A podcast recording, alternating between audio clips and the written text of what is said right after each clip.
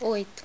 Jesus veio, mas aniquilou-se a si mesmo, tomando a forma de servo, fazendo-se semelhante aos homens. Paulo, Filipenses 2:7.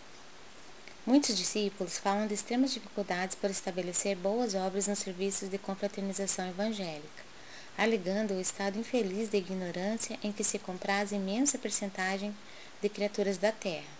Entretanto, tais reclamações não são justas.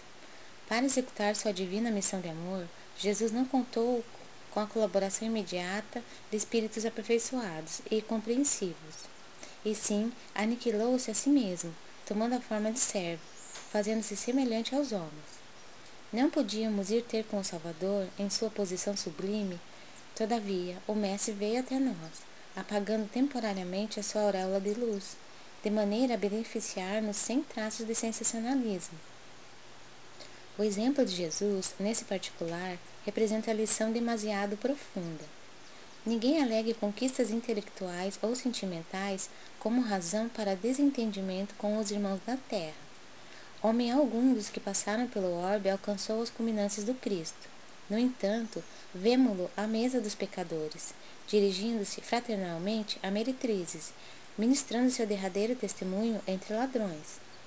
Se teu próximo não pode alçar-se ao plano espiritual em que te encontras, podes ir ao encontro dele, para o bom serviço da fraternidade e da iluminação, sem aparatos que lhe ofendam a inferioridade.